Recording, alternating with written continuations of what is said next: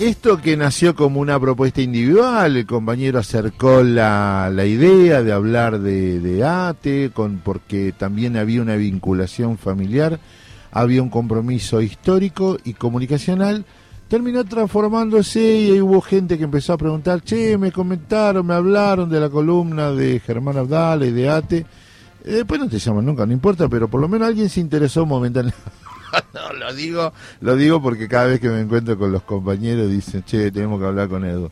Ya con eso a mí que haya despertado, que hayan pensado desde la fundación, de otros espacios, desde nuestra propia arte capital, eh, nos enorgullece de tener, cerrando esta primera temporada, este primer encuentro y conocerlo eh, al compañero Edu, este, que la verdad este, nos ha dejado unos unos tips, como por ejemplo la pregunta. La pregunta. La, pregunta, ahora es, ¿cómo están? Es... Exacto, bien. ¿Cómo les va? Bien, muy bien. ¿Y usted? Bien, bien, muy bien. Y dentro de un rato esa pregunta de cómo están o cómo estás, le vamos, la vamos a revalorizar escuchando un audio que tenemos por ahí. Bien. Y tenemos más de uno. Fluya. Este, el otro día recordábamos la época del menemismo. Ganó el peronismo, el peronismo vuelve al poder, qué alegría. Bueno, con toda la pompa y la Eh, flora. Todos sabemos que con el diario del lunes. Eh, el menemismo traiciona las banderas del 45. Eh, Germán Abdala está ahí eh, en la lucha y e intentando, por un lado, vencer una enfermedad, por otro lado, le aparece esta oportunidad de ser diputado nacional. Y desde el 89 en adelante, lo que hace Germán es dar dos batallas. Una es para encontrar la alternativa política que no acompañe el avance entreguista y privatizador del gobierno de, Menem, que recordamos muchos, que bajo una máscara de nacional y popular, eh, bueno, viene el caudillo riojano de las patillas y demás, encabeza un ajuste dominado por oligarquías este, transnacionales, más que nada. En ese momento lo transnacional no era tan común como ahora, ¿no? Una empresa que viene y copa todo. Eh, gran parte de los dirigentes progresistas y la mayoría de los peronistas, de los, de los que se llamaban autodenominaban y autopercibían peronistas, se adaptan, se adaptan a Menem. O sea, dicen, bueno, si este es el peronismo que nos toca, y hay un cargo, y hay esto, y hay aquello, y bueno, vamos, vamos por ahí. ¿Qué pasa con Germán? Este muchacho que siempre va como el salmón, ¿no? Eh, Claro. este, en, en el mar que tanto lo, lo cobijó cuando era chico, él va a contramano. Y en ese giro neoliberal, este, a las ventas de la joya de la abuela, la traición de las banderas de la soberanía política, hoy hablaban de eso ustedes, del desprecio de la justicia social, el abandono de la independencia económica, todo, Menem destruye, y el menemismo, el traste personalizarlo siempre es un, un error y un problema, porque lo hace demasiado sencillo, no es Menem, sino es el menemismo, esa forma de poder, esos poderes concentrados, eh, le generan a Germán una nueva lucha. Ahora estoy, soy gobierno supuestamente, pero no soy nada de gobierno, y él encima accede no solo a un lugar en el sindicalismo, sino a una banca en el Congreso. La otra lucha de Germán es contra el cáncer. Esa la venimos contando. Y él viaja muchas veces a Estados Unidos, como veníamos diciendo. En Estados Unidos hay un médico que le empieza a contar, con palabras muy científicas, muy correctas, el avance de la enfermedad, el cordoma de sacro, cómo puede haber provenido. Germán lo trata y le dice, "Ve, decime la verdad. ¿Cuánto? ¿Cuánto me Quiero queda? saber la verdad. ¿Qué pasa? ¿Cómo voy a vivir? ¿Qué opciones hay? ¿Y cuánto? ¿no? Claro. Como ustedes dicen. Eh, este médico le dice que hay una, una opción, porque todos los tratamientos, los rayos, la quimioterapia y demás, van a tener una duración en el tiempo, van a tratar de alargar su vida, pero hay una opción que este médico le dice que es, tendríamos que hacer una intervención de la cintura para abajo. Germán lo traduce rapidísimo, como, como hace él, cortarme al medio, le dice él. Vos, me, vos me estás diciendo que me tenés que cortar al medio. Yo no voy a vivir así por la mitad, dice Germán. O sea, yo supuestamente quiero ganarle al cáncer, pero si me tiene que matar, que me mate. Yo no, vivir a- no voy a vivir a cualquier precio. Porque este médico le decía, quizás con esa, con esa, este, con esa intervención podés vivir más que todos nosotros, médico. Y le dices, claro, pero eso no es vivir. Ahí está el problema. Este, yo quiero vivir entero, le decía Germán, entero de alma, de cabeza, de cuerpo entero, aunque me arrastre en una silla. Y ahí decide no hacer esa intervención que le dejaba sin la mitad del cuerpo, literalmente. No lo hace. Regresa a la Argentina en mayo del 90. le dice en un momento a su amigo Pipi Vilancieri, vieron que uno cuando tiene un, problema muy grande a veces con la familia hay No una máscara puede. y con algunos amigos hay otra, y esos amigos son los que se, se comen toda esa verdad, ¿no? Y a Pipi le dice no doy más.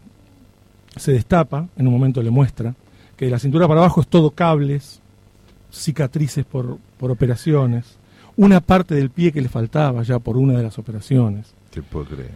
El amigo le dice, pero es triste que le entregues así. No te puedes entregar.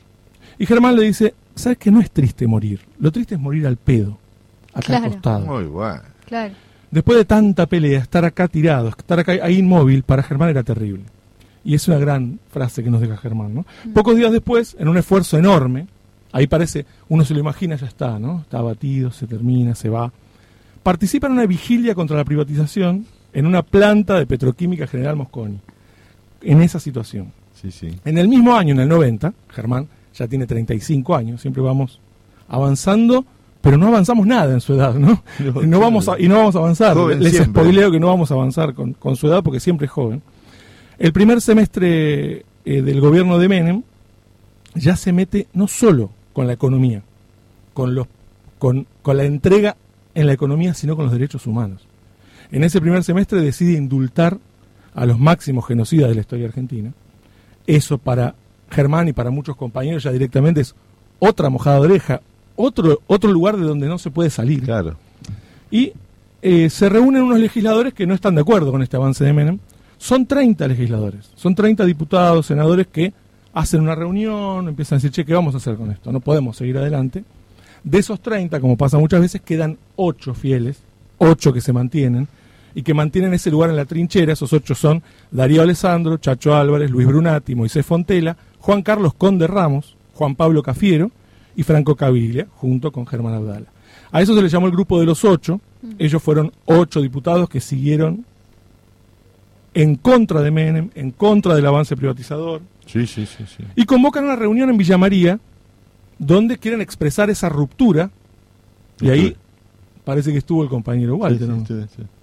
Ahí quieren expresar la ruptura con el menemismo y el Congreso se le llamó peronismo o liberalismo, ¿no? Y ellos hablaban de que eso era el verdadero peronismo. Y Germán Abdala toma la palabra en ese Congreso y dice lo siguiente. en estas épocas donde todos los días se agitan las muertes de las ideologías, se agitan estas teorías donde el muro ha caído para que los pueblos del este se zambullan en el liberalismo, estas cosas que todos los días quienes nos dominan recetan como, como verdades absolutas, diciendo que ya los problemas no son más entre los pobres y los ricos, ya no son más en los, entre los explotados y los explotadores. Hoy aquí en Villa María hemos instalado este grito donde las ideas no han muerto, nuestra memoria no está pisoteada, nuestro pasado nos da orgullo y nuestro presente es transformación. Es por eso, compañeros, esta actitud resistencia tiene pasados para nosotros, pasados que no los vamos a regalar, que no vamos a permitir que la amnesia de quienes se salvan dentro de esta sociedad los mancille y los olvide. Nosotros sí somos los herederos, como decía Darío, de todos los héroes, de todos los próceres que lucharon por un país distinto. Somos los herederos de Q, somos los herederos de Atilio López, somos los herederos de Olmos. Tenemos que decir que somos los herederos de Huerta Grande y La Falda, que somos los herederos de Jorge Di Pascuale. Compañeros, y porque tenemos memoria, y porque nos da orgullo nuestro pasado, y porque hoy nos sentimos que continuamos aquellos compañeros que dieron la vida por un país distinto, porque pensamos que eso no fue un error, por eso no bancamos ni obediencia de vida, ni el punto final, ni el indulto. Y hace una aclaración importante ahí en la reunión de Villa María que me parece que es importante para pensar la política actual también.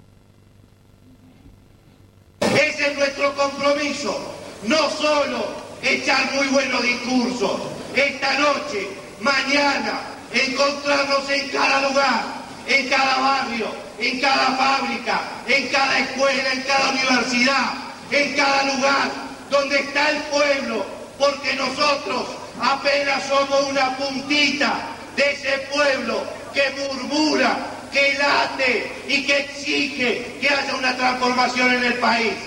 Es por eso, compañeros, que yo lo que quiero, junto con todos ustedes, que nos comprometamos a esto, a hacer realidad estos hechos en donde podamos demostrar que el campo nacional y popular tiene un país que ofrecer digno a esta sociedad, que el campo nacional y popular es capaz de decir y hacer con la deuda externa, con el comercio exterior, con los mercados, con los grupos económicos.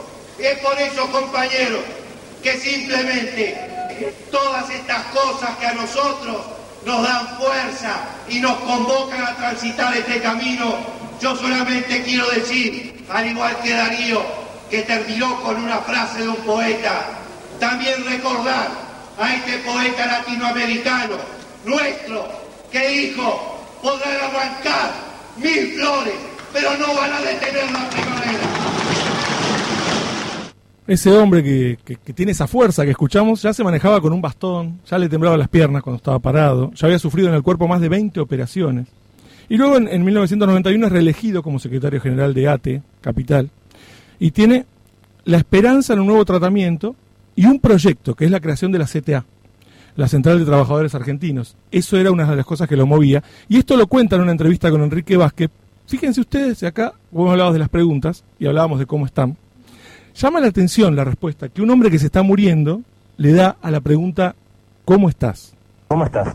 Bien, estoy bien, estoy, estoy zafando, ahí tengo nuevas posibilidades, viste, para curarme, así que estoy, estoy contento por eso, contento porque volví, porque ayer fue un día lindo y que me dio mucho ánimo y contento, bueno, porque la marcha de mañana eh, va a ser importante también como forma de protesta y por el Congreso del sábado, que también tiene que ser el inicio de la conformación de un nuevo movimiento obrero en este país, ¿no? Y ese acto del sábado, 14 de noviembre del 92, él eh, no estaba pensado que, fuera llamado a dar un discurso. El discurso lo iba a dar eh, Víctor de Genaro en la CTA, pero el clamor de todos cantando por Germán, hay dos cosas que lo empujan. El clamor de todos y Marcela que lo empuja literalmente porque lo lleva en la silla hasta el escenario. Y eso sería el último discurso público de Germán ante los trabajadores, siete meses antes de la muerte. Solamente quiero decirles que el cáncer no matar. Lo único que me puede matar es la tristeza. La tristeza de saber que no, porque no podamos llegar a concluir esto que tiene que ser la opción de todos los trabajadores. Es por eso que hoy en cada beso, en cada abrazo, en cada mano, sentía ese aliento y esa fuerza que lleva décadas de historia, que lleva tal vez la sangre de miles de compañeros, de saber de este compromiso, a pesar de los muchos comercios, los muchos que se han cambiado la ropa, los muchos que se han lavado la cabeza, nosotros seguimos creyendo que hay un país para cambiar, una sociedad nueva para construir,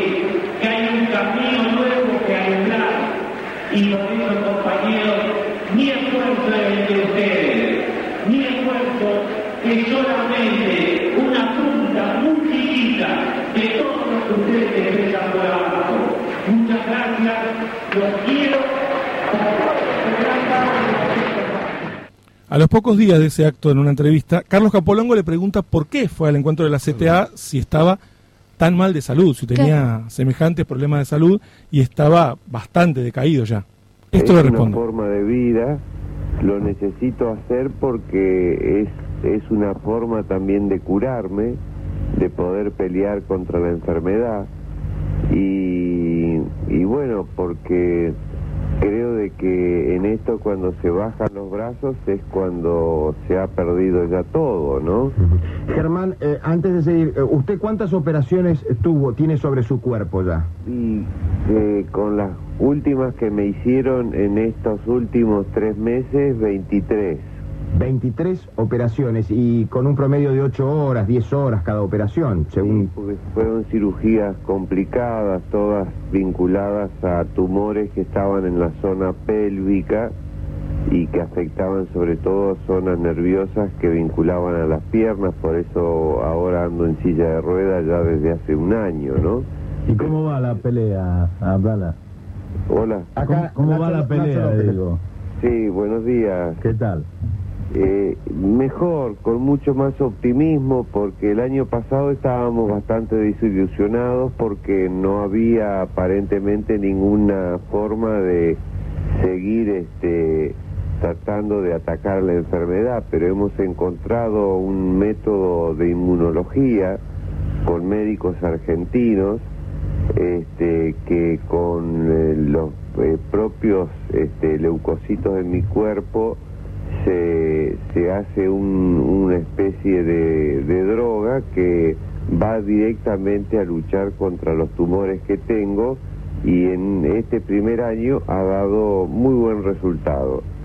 Y ahora, bueno, yo hace muy poquito volví de nuevo a Estados Unidos, me reincorporé a trabajar y ayer volví de nuevo a comenzar el tratamiento, así que estamos muy optimistas con eso porque por primera vez en los ocho años que estoy padeciendo la enfermedad se ha logrado realmente reducir los tumores y esto es un éxito, bueno, que era impensado, ¿no? Un milagro. Germán Abdala, ¿cuántos años tiene usted?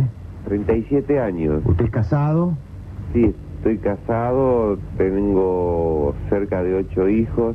Ocho hijos. Cerca de ocho hijos, dice, ¿no? Solo los que escuchamos esta columna todas las semanas sabemos por qué habla de cerca de ocho y no confirma ocho, porque es eh, los hijos de ella, los hijos de él, los que cría, los que, tuvieron juntos. Entre enero y febrero del 93, enero a febrero del 93, es, es, digamos, un verano en el cual está ya muy mal. Ya se siente mal, entiende que el final está llegando. Le pide a Marcela que lo lleve a Santa Teresita, cerca del mar, donde se crió, donde nació. Unos meses antes de eso, le cuenta a Quique Pessoa en una entrevista qué le enseñó a él el cáncer, y me parece muy interesante escucharlo. Creo que en esto, esto le sirve a mucha gente que está enferma, ¿no?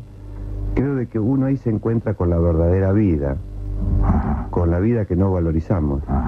Esa que cuando a vos te la van a quitar, ese pedazo de pan que te van a quitar y vos te das cuenta, ah, este pan me servía para calmar el hambre, lo estuve comiendo durante 37 años, Ujú. no me di cuenta todo lo que había atrás de él, ¿no? Cuando te lo van a quitar, cuando vos sentís que está en riesgo esto, creo que ahí surge el ser humano en todo su potencial espiritual y en todas su, sus partes afectivas y en, en lo más romántico, eh, en, en todos los aspectos, ¿no? A mí me ha ayudado mucho la vida que llevé, me ha ayudado mucho el tener un proyecto de vida este, que planteara la construcción de un mundo mejor, de un hombre mejor, ¿no? Este, creo que el creer en esas cosas me hizo valorizar la vida de una forma distinta, no, no en forma material, porque uno ante eso eh, son muchas pérdidas, o sea, cuesta desde el simple hecho de verte sentado en una silla de ruedas a veces, Claro. ¿no? Claro. Este, pero es una pelea difícil, es difícil, pero es muy gratificante cuando uno da un pasito, por lo menos. Esto ahora, que yo después de estar casi 11 meses ac- acostado, o sea, en cama sin poder pararme, Mm. el volver a- a- al sindicato, el volver a la cámara, el volver a las reuniones, el volver a... Es muy, o sea, fortalece mucho. Primero por la gente que uno se encuentra que, que con todo el afecto lo apoya para que uno haga estas cosas. Mm. Y porque también te encontrás con los otros que dicen, bueno, mejor porque no se quedará donde está, porque vuelve a decir la misma cosa que antes decía, ¿no? ¿Y qué estás diciendo ahora en, en este mientras tanto? Y al margen de, de- de tu lucha, porque parece que ahora- tenés un par de frentes vos, ¿no? Tenés un frente, digamos, en la pelvis y otro frente puesto en el Congreso, ¿no? Sí, yo sabes que asocio mucho este, la enfermedad con la política, ¿no? Ajá. Este, eh, o la lucha con la, con la enfermedad, ¿no? O sea, está todo muy asociado, la vida a lo que hacemos diariamente, al mundo que queremos, a la Sí. sociedad que queremos, a la Sí. justicia que queremos, está todo muy asociado. Vos me querés decir que en el campo político también se lucha contra las enfermedades. Claro, claro, que es un tipo de enfermedad. La Ajá. política mezquina, la política comercio, la política de la prebenda, la política de la entrega, la política que destruye, la política que aísla a la gente de, las gran- de los grandes valores de cambio. Bueno, es un tipo de enfermedad, es un tipo de cáncer, es un tipo de enfermedad terminal, ¿no? En ese camino de valorar cada instante, como les decía, va Santa Teresita con Marcela, ¿no? La, la ciudad donde nació. A estar cerca del mar, pero llegan a Santa Teresita y Germán mira el mar de lejos, como, como ese amigo con el que compartió toda la vida, pero él se queda lejos del mar. Y Marcela le ofrecía acercarlo con la silla. Germán le decía, no, no, está bien. Pero le dice, mirá que podemos acercar una rampa, podemos ir por algún lado donde se pueda llegar. Podés acercarte a la orilla y mirás al mar de cerca, que es lo que querías venir a hacer. Y él le dice, sí, sí, pero no quiero que el mar me vea así. Oh, muy bueno. Pocos No, días no, antes de morir, destruye. le pide a Marcela que le organice un partido de truco con los amigos. Juegan tres o cuatro horas, se ríen, la pasan bien. Le dice, tengo vino y picada, vénganse. Eh, Juan Carlos Ibarra, que es uno de los que Sí. concurre, le dice, eh, lo cuenta como que lo sintieron como una despedida. Más allá de que la pasaron como siempre, cuando se fueron les cayó la ficha y dijeron, no sé si lo vamos a volver a jugar. El 12 de julio del 93 lo internan en el hospital italiano. Habla con Pipi Bilancieri, hay una anécdota que la quiero contar muy cortita, pero es muy interesante. Eh, Pipi, que es el amigo, eh, va la- al, al cuarto donde está él, él está mirando la, supuestamente está mirando la tele, hay un partido de fútbol, le dice, ¿qué estás mirando? No es un partido de Europa, le dice. Yo estoy hinchando por los de verde, el color de Anusate, le dice Germán. Mm. Y dice, sí, no hay, no hay, no hay un equipo verde, le dice. Está, está jugando uno blanco con uno rojo. Dice, bueno, no veo nada, yo no te das cuenta que estoy ciego. Ya estoy ciego, pero no cuentes nada. Le dice, la cosa es que yo pueda estar acá, pueda pasarla un poco mejor. Marcela, el viejo Mansur y Griselda, que es la hija mayor, están ahí, cerca de él. El 13 de julio, al otro día, el monitor deja de emitir señales. Llegó el momento de partir. Marcela entiende que ese momento es tan triste como necesario, tan duro como esperado. Totalmente. Germán tenía 38 años y pesaba 35 kilos. Había pedido que no lo velaran, Germán. No quiero que me llegue la corona de ningún hijo de puta, le dijo a Marcela. Mm. Su cuerpo entonces se convirtió en ceniza y volvió al mar. De la mano de Marcela, que tiró el primer puñado diciendo, chau Germán. Pero no se fue. Germán se quedó rompiendo en cada ola y ahí está, terco como el agua que va y viene, fundido en esa multitud de vida y gotas y barro y arena, donde estuvo siempre. Germán tuvo la fuerza y la profundidad del mar, la poesía y el verde anusate del agua, la coherencia y la tenacidad de las olas. ¿Y su herencia? ¿Cuál es su herencia? El patrimonio moral del pueblo trabajador y el valor de haber vivido como pensaba y de haber actuado como hablaba.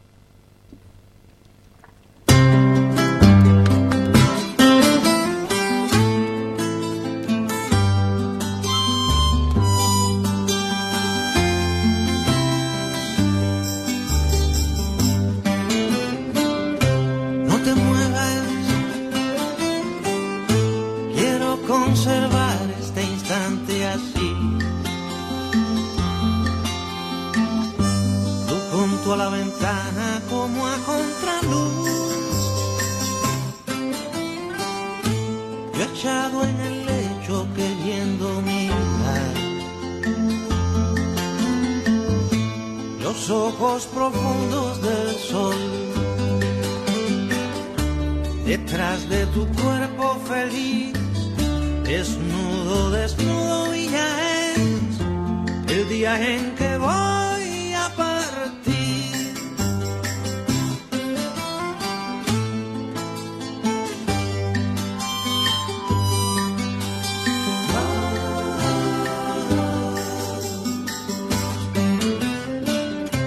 No te muevas si puede estar quieta la felicidad,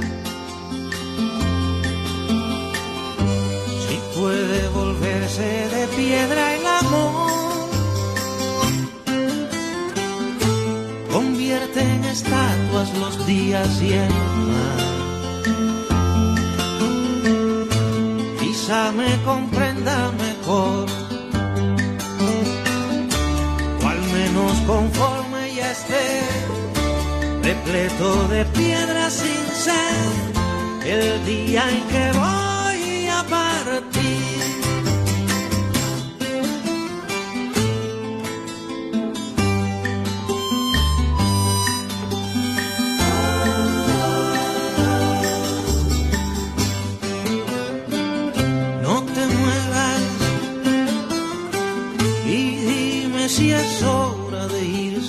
dormir. Temprano me espera un sabor de mujer